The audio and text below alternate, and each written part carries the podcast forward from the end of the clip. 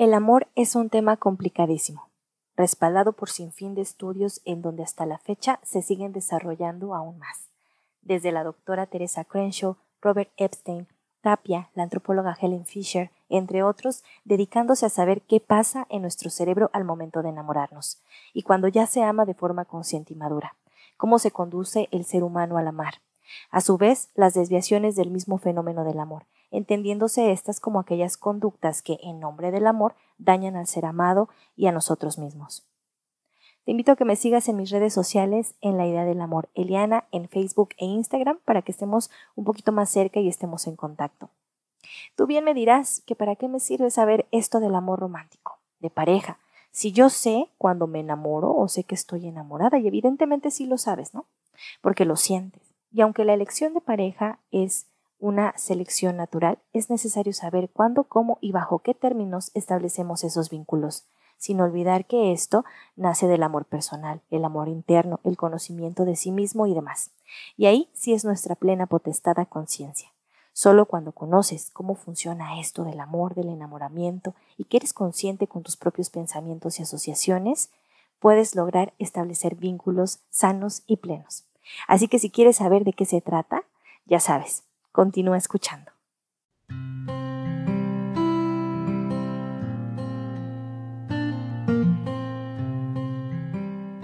Sé bienvenida a mi podcast, a esta temporada llamada Psicología del Amor. Mi nombre es Eliana Ruiz y soy psicóloga de mujeres. La idea del amor tiene como objetivo la divulgación de información de salud mental, con la finalidad de generar conciencia en el oyente. Este episodio no sustituye un proceso de psicoterapia formal, utilízalo como contención guía. Sígueme en la idea de la Moreliana en Facebook e Instagram y sigamos compartiendo nuestra idea del amor.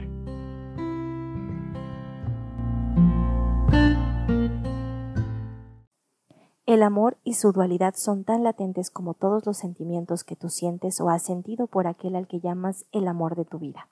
Pueden hacerte sentir la mujer más dichosa o bien la más infeliz del mundo.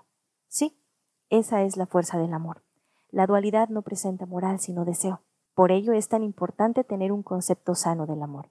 Porque si para ti los celos, la propiedad, la exclusividad contra la asfixia, el poseer, el berrinche del solo mío, la no razón, el acotamiento, el contrato implícito de fantasías irreales por obviedades, etcétera, etcétera, te llevan a seleccionar un amor de ese lado de la dualidad, del lado que saca la podredumbre del ser, y por obvias razones genera relaciones insanas y dañinas. Y por ello es importante tenerlo claro. Así como el respeto, el amor no es negociable. Es algo que no se debería de exigir ni demandar, porque ya viene con el paquete de mencionarte como la pareja de alguien. Y dentro de todo esto existen muchos otros vínculos o dinámicas de parejas que pueden variar, siempre y cuando se tenga claro lo que se quiere de forma personal, para así fomentar una relación sana al lado de alguien más. Helen Fisher, en su libro La alquimia del amor y la lujuria, describe brevemente lo que cada molécula, sustancia, neurotransmisores y hormonas son necesarias para que ocurra el enamoramiento y por resultado el amor, desde la dopamina, serotonina, la feniletilamina, la adrenalina, la adrenalina, la oxitocina y vasopresina. Son los fundamentales durante el enamoramiento.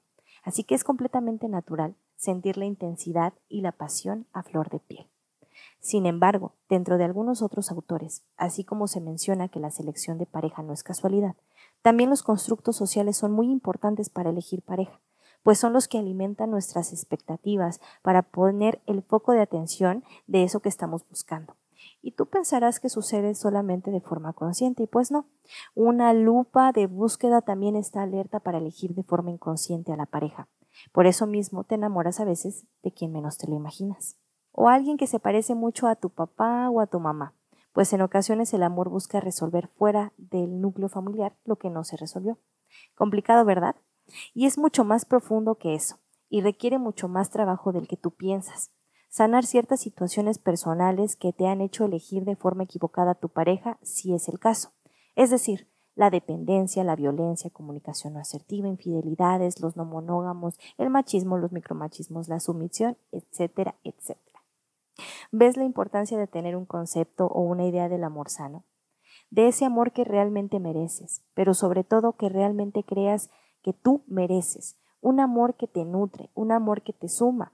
Y no con ello, eh, no digo que estos amores no tengan conflictos. Claro que sí.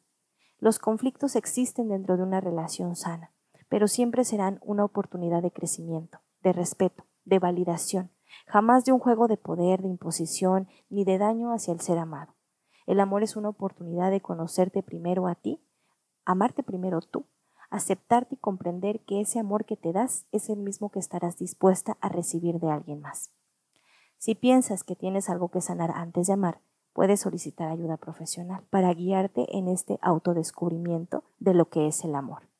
Recordemos también que es muy importante el conocimiento que tú obtengas dentro de un proceso, eh, ya sea profesional o bien un proceso muy, muy de dentro de ti, muy de introspección personal, de reflexión, para asumir dentro de tu brújula de lo que es bueno o lo que no es tan bueno para ti, y que tú asumas esa responsabilidad de poder cambiar, modificar, reestructurar lo que sea necesario en tu concepto del amor, para que así te puedas permitir tener relaciones más sanas, relaciones más resilientes, relaciones que no se asuman con el sufrimiento, que el dolor es completamente natural, pero ojo, no lo tomemos como pretexto para decir entre más se sufra más te amo, porque nada que ver. El amor no es dolor.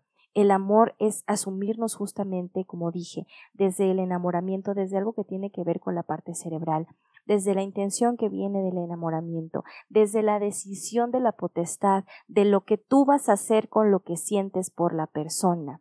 ¿Qué vas a hacer? ¿Para dónde vas? En ningún momento el amor implica hazlo sufrir, genérale celos, genérale desconfianza, a ver cuánto da por ti, ponlo a prueba. No, esto tiene que ver y recordemos que todas estas conductas de daño hacia las otras personas son de un daño primario, es de un daño interno. Eso es lo que tú debes de trabajar.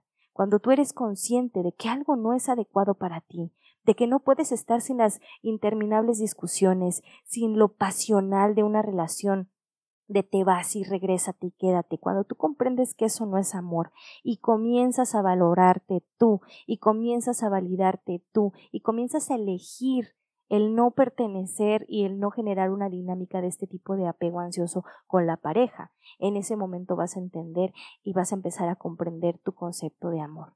El amor no duele, el amor no daña. El amor no es un juego de egos, ni tampoco el amor, eh, como lo había dicho en un episodio y quiero repetirlo. En lo contrario del amor pensamos que es el odio, cuando lo contrario del amor es el miedo, porque por medio del miedo actuamos a veces con hostilidad. Recordemos que toda emoción nos lleva a actuar y a conducirnos de la forma en como nos conducimos, mucho más dentro de una relación de dos, de pareja. Entonces, esa persona que tú tienes, a la que tú amas, no es tu basurero emocional. No está aquí para pagar todas las que te han hecho o para pagar todas las que tú te has hecho y que tú necesitas que alguien se responsabilice de ti. Jamás. El amor se mira primero en primera persona, hacia ti, y después ya lo vas a poder compartir con otras personas. Sanas al igual que tú, que viven un proceso igual que tú, jamás con una persona que está a medias, con una persona que no ha sanado. Cuando tú comprendes qué es el amor hacia ti y validas esa parte, no aceptas cualquier amor a medias o no aceptas cualquier cosa en nombre del amor que sabes que te va a dañar. Esa es la intención de un proceso en donde tú reestructures tu concepto o tu idea del amor. Ya sabes, busca ayuda profesional si es que así lo necesitas. Y si no, échate un clavado hacia ti misma y comienza a reflexionar y a poder identificar todo aquello que necesitas sanar.